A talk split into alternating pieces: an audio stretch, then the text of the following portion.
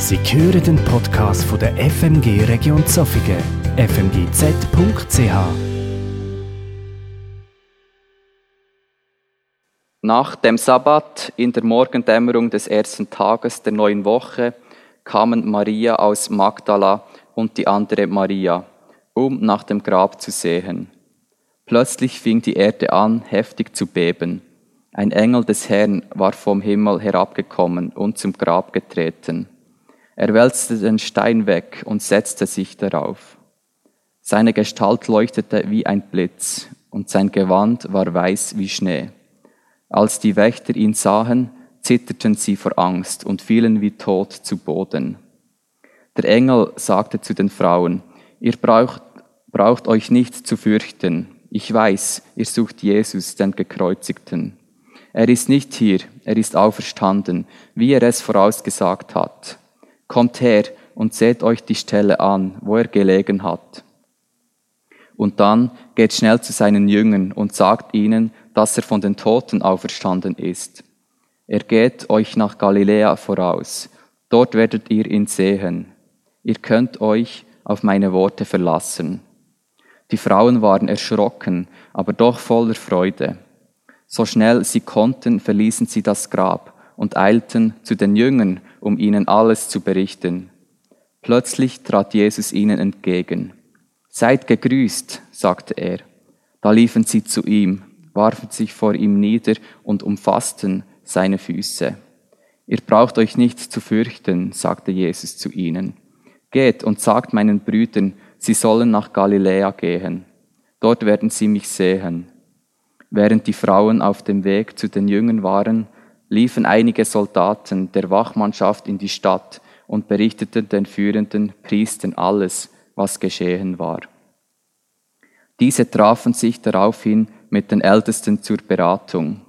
Sie gaben den Soldaten eine an ansehnliche Summe Geld und machten Folgendes mit ihnen ab.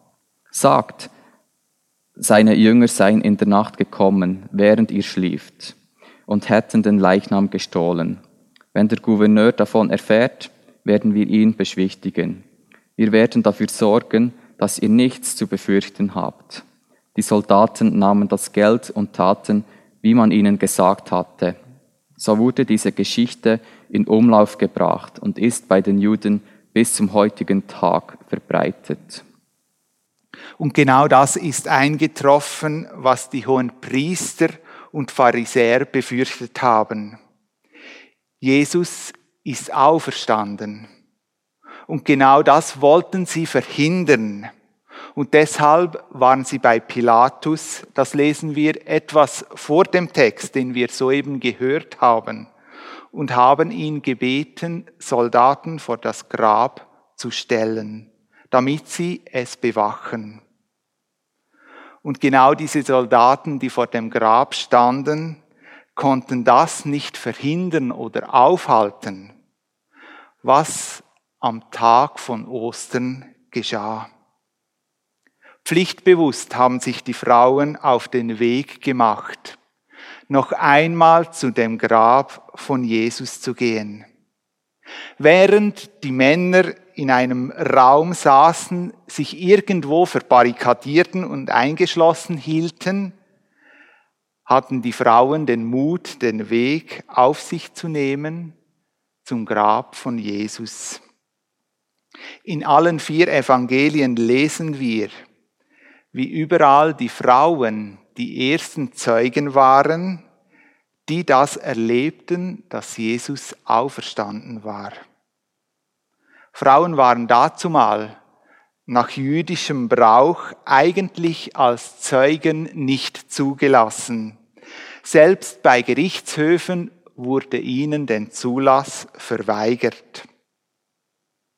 Und genau sie, die Frauen, waren die Ersten, die davon erfuhren, dass Jesus auferstanden war.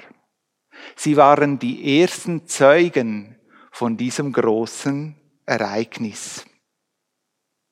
Und jetzt passiert etwas eigentlich urkomisches, etwas absolut Schräges, etwas absolut Paradoxes.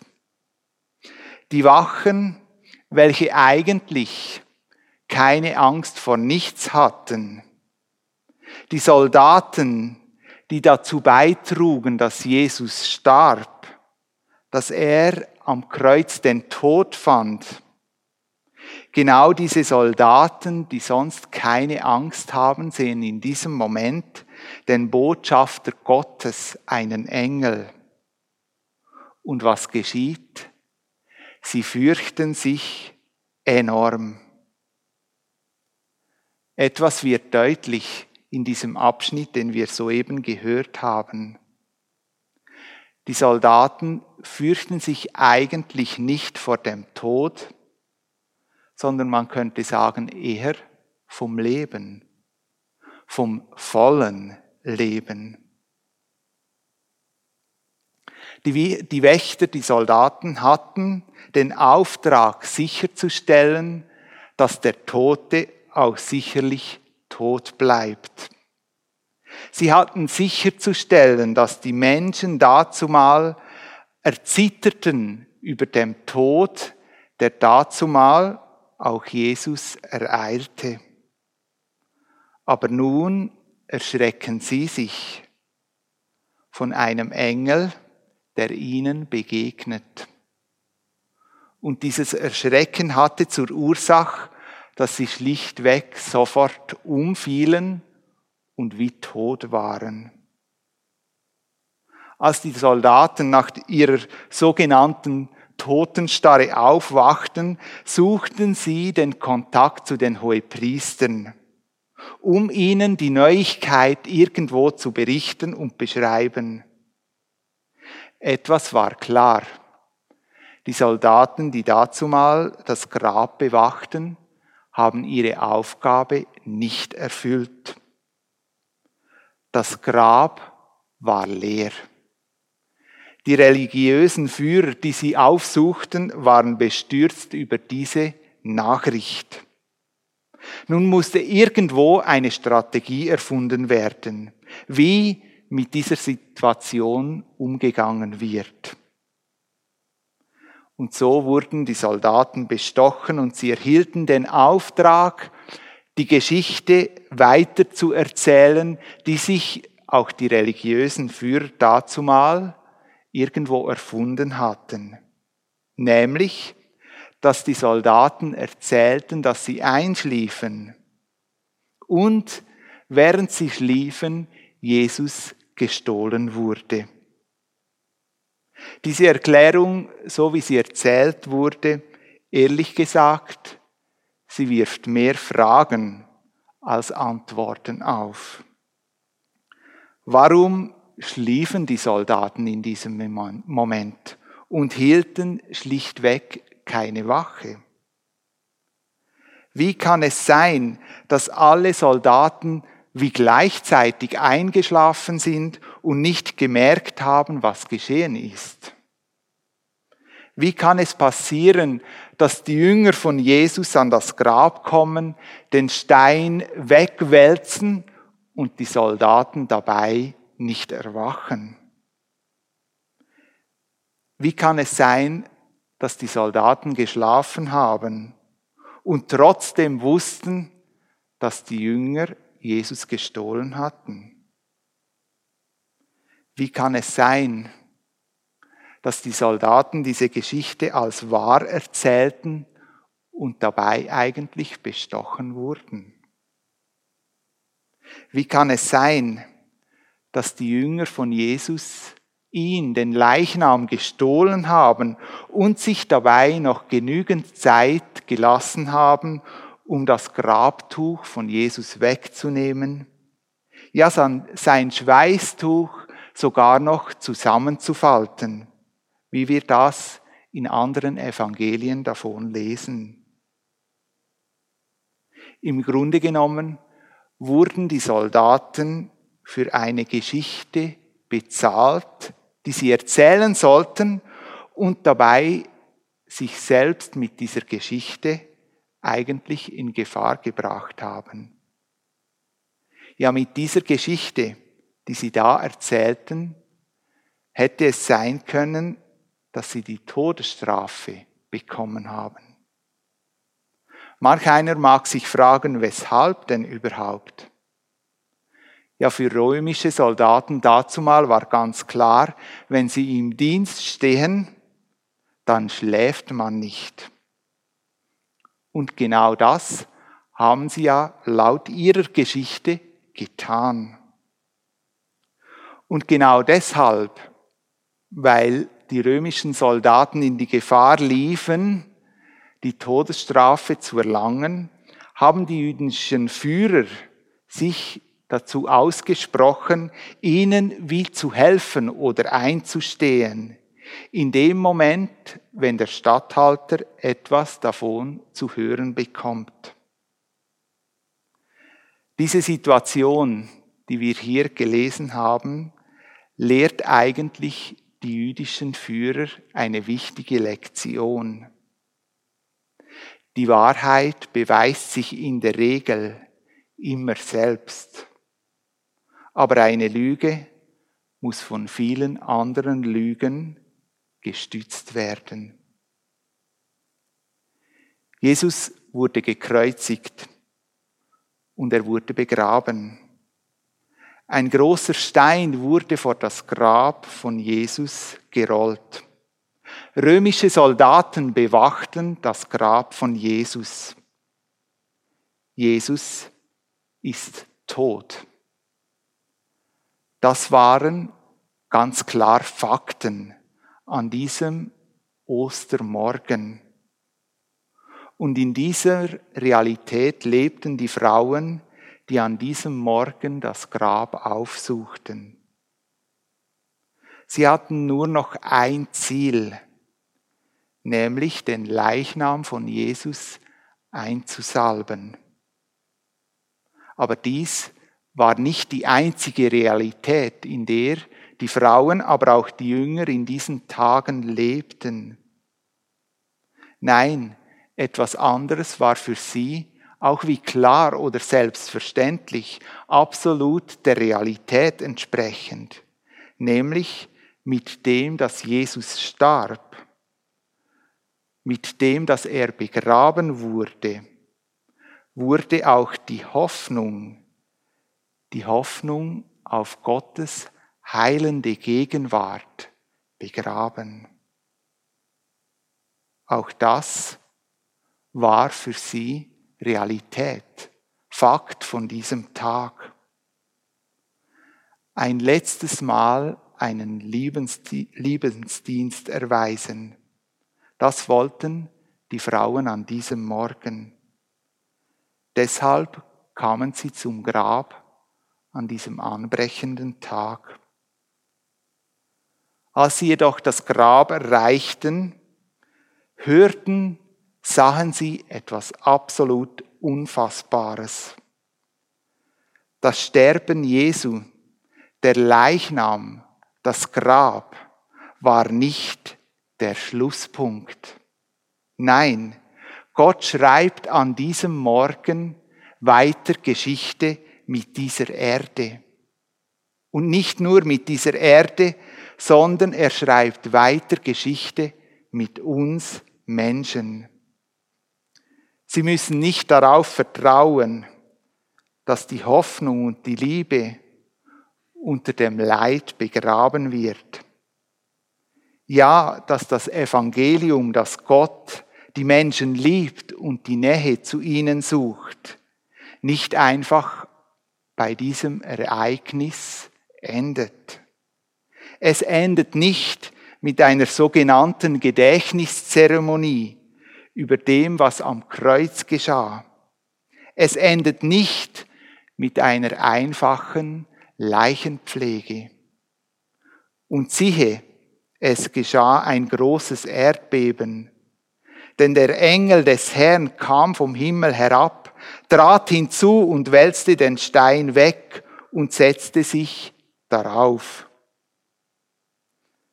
Die Frauen haben in dieser Sekunde kaum daran gezweifelt, dass irgendjemand mit ihnen einen Scherz treibt.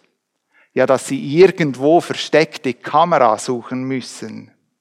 Oder dass sie schlicht und ergreifend eine Fata Morgana sehen. Sie ließen sich darauf ein, ließen sich leiten, dass diese irdische Realität, in der sie stehen, in diesem Moment durchbrochen wird von Gottes Wirkungsmacht. Für die Frauen war klar in diesem, an diesem Ostermorgen, dass bereits Gott schon in den vorhergehenden Zeiten immer wieder eingegriffen hat, wenn das Volk litt oder Hilfe brauchte. Und dies sehr oft absolut unerklärlich. Und das, was dazumal das Volk Israel erlebte, auch dazumal am Ostermorgen, wie selbstverständlich war. Unsere reale Welt ist in etwas viel Größeres eingebettet, in etwas, was unseren Verstand und unser Begreifen schlichtweg übersteigt, nämlich in Gottes Handeln. Die Frauen mussten an diesem Ostermorgen keine Panik schieben. Sie fielen nicht wie tot um wie die Soldaten. Sie besaßen schlichtweg Furcht, man könnte auch sagen Ehrfurcht, und darin mischte sich große Freude. So begann das neue Kapitel der Geschichte, der Geschichte von Gott mit uns. So begann der Ostermorgen in Jerusalem. Ich habe mich selbst gefragt, wie hätte ich reagiert, wenn ich eine dieser Frauen gewesen wäre. Leider kann ich diese Frage nicht abschließend beantworten. Ich kann es nur erahnen. Wie oft habe ich, haben wir doch den Hang dazu, alles irgendwo zu verstehen, zu begründen oder zu erklären wollen. Wie oft stehen wir doch selbst irgendwo in der Gefahr, Gottes Wirken wie es aus den Augen zu verlieren. Dazu ein kurzes persönliches Beispiel. Vor einigen Tagen habe ich dies erlebt. Und dazu habe ich mir so wie eine Gedächtnisstütze mich mitgebracht, nämlich einen Schlüssel, einen logischerweise Autoschlüssel. Jene, die hin und wieder eine Predigt von mir hören, haben schon hin und wieder gehört, dass ich mit Autos und dem ganzen Getriebe irgendwo so meine Probleme oder Herausforderungen haben. Ich habe ganz ehrlich gesagt nicht sehr viel mit Autos am Hut. Sie müssen schlicht und ergreifend laufen, alles andere überfordert mich eigentlich. Eher kann ich es mit Motor sägen, aber das ist jetzt in diesem Beispiel nicht relevant. Und ich glaube, Gott weiß irgendwo speziell, dass ich bei Autos herausgefordert werde und er nützt, ich denke manchmal genau diese Autos, um mir wieder etwas in meinem Leben aufzuzeigen. Und so eben an diesem einen Tag, als meine Frau mir berichtete, dass ihr Auto abgelegen sei. Es läuft nicht mehr. Okay, für uns ist es so, dass Autos eigentlich scheinbar Männersache sind. Und so nahm ich mich natürlich diesem Problem meiner Frau an. Ich ging raus auf den Parkplatz und begann bereits irgendwo analytisch durchzugehen, weshalb dann dieses Auto eigentlich nicht mehr laufen könnte. Ich habe die ein oder anderen Einschätzungen vorgenommen und kam zum Schluss, es muss wahrscheinlich an der Batterie liegen. Und so saß ich in das Auto hinein und versuchte dieses Auto anzuwerfen. Und sehr schnell wurden meine Einschätzungen bestätigt. Nach einem kurzen Aufheulen des Motors war es ruhig. Es ging nichts mehr. Auch ein zweites Mal versuchen nützte nichts mehr, das Auto sprang nicht mehr an. Gedanklich, gedanklich ging ich kurz durch, was nun alles zu machen ist, damit dieses Auto irgendwo wieder läuft. Und ganz ehrlich, es war mir alles zuwider. Warum jetzt? So saß ich in diesem Auto und irgendwo hatte ich den Eindruck, ich müsse noch einmal versuchen, den Schlüssel zu drehen, um zu schauen, ob das Auto wieder anläuft.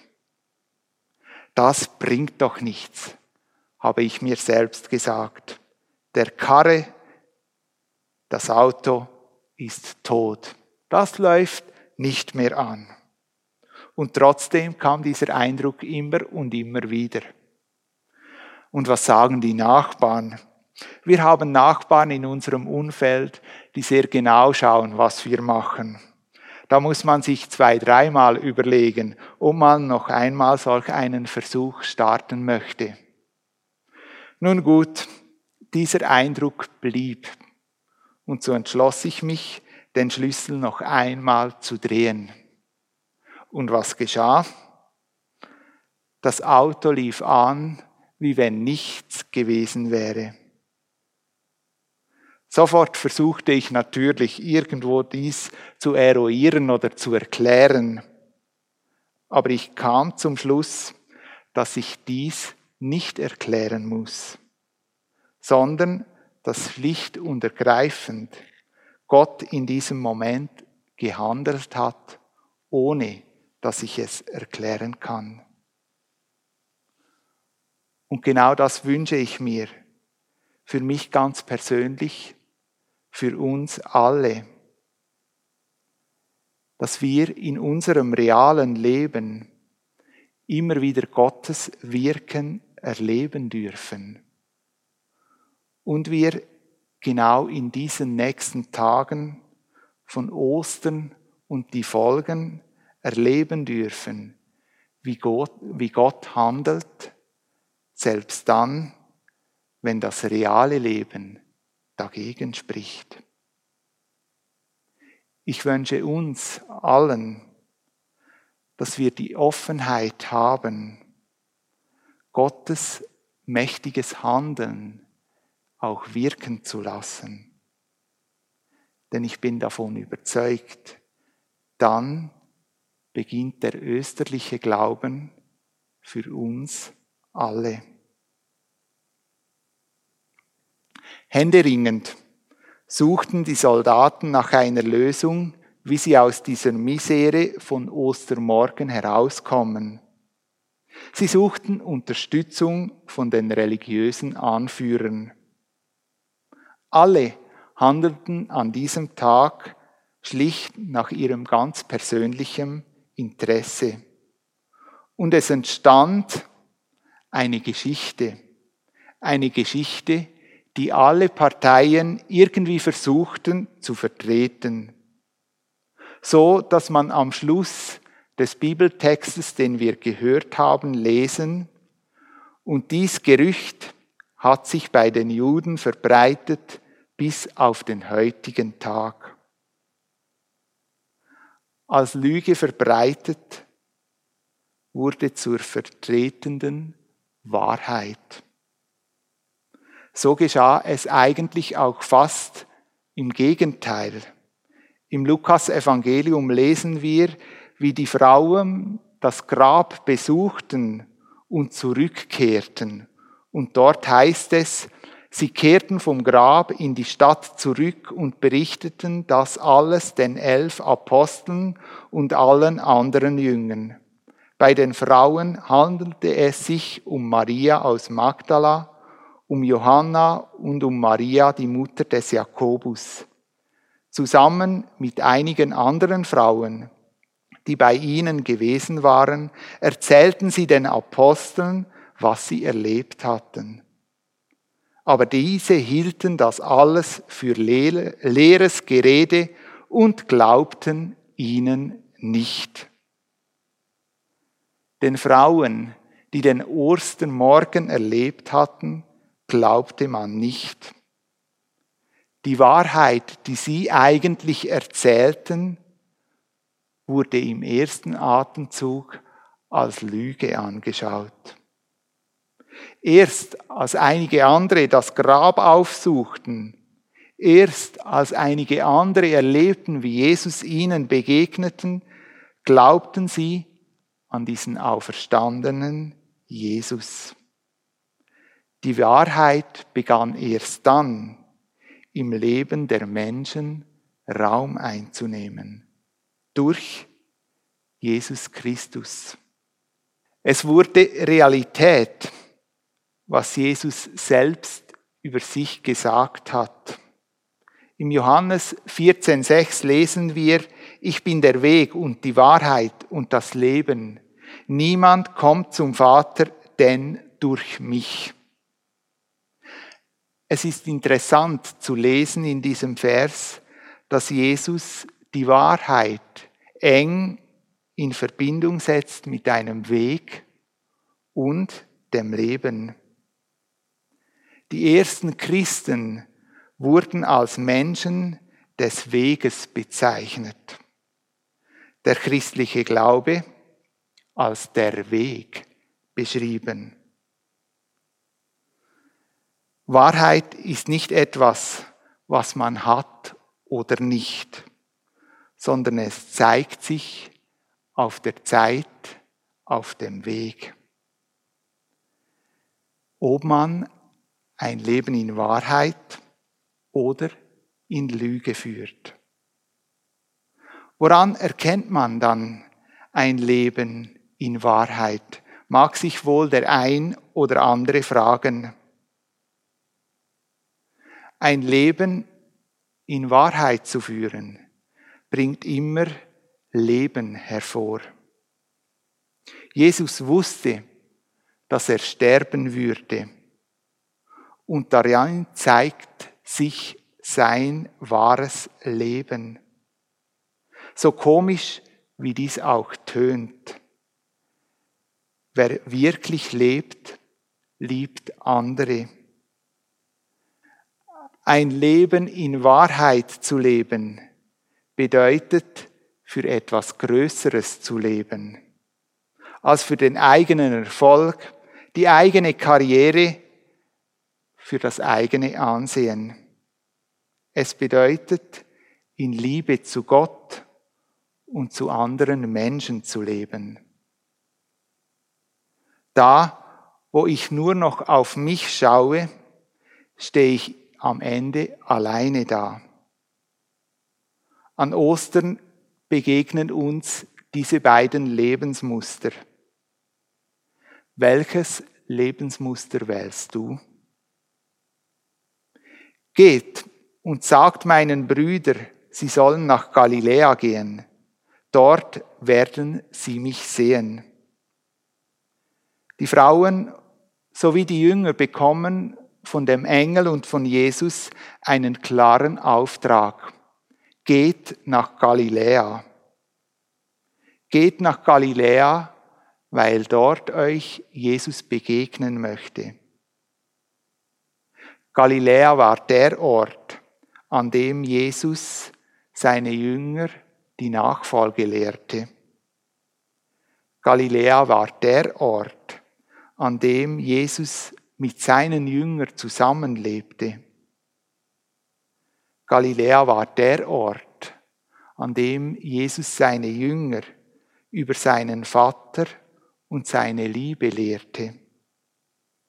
Galiläa war der Ort, an dem Jesus kranke und zerbrochene Gemeinschaften heilte. Galiläa war der Ort, an dem Jesus über Gottes Gebote sprach. Galiläa war der Ort, an dem Jesus über Gottes Reich predigte und es auch lebte. Und genau in diesem Galiläa sollten die Jünger Jesus begegnen. Dort, wo alles begann. Wo ist unser, ist dein Galiläa? Wo ist der Ort, an dem die vergrabenen Hoffnungen in deinem Leben wieder lebendig werden?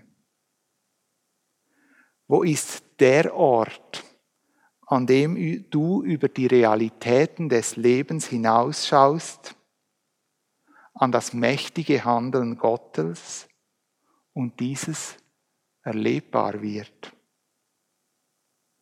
Wo ist der Ort für dich, an dem du kritisch über Lebensmuster nachdenken kannst?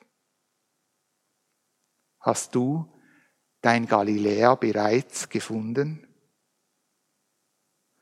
Mein Wunsch ist es, dass unsere Kirche für viele Menschen ein solcher Ort werden darf. Ein Ort, an dem Begegnung mit dem Auferstandenen möglich ist. Ich wünsche mir für dich ganz persönlich, für uns als Gemeinde, dass wir immer wieder dieses Galiläa für uns entdecken dürfen. Und ich wünsche mir für die kommenden Ostertage, dass du das in deinem Leben erleben, spürbar und beobachtbar werden darf. Der Herr ist auferstanden. Er ist wirklich auferstanden. Amen.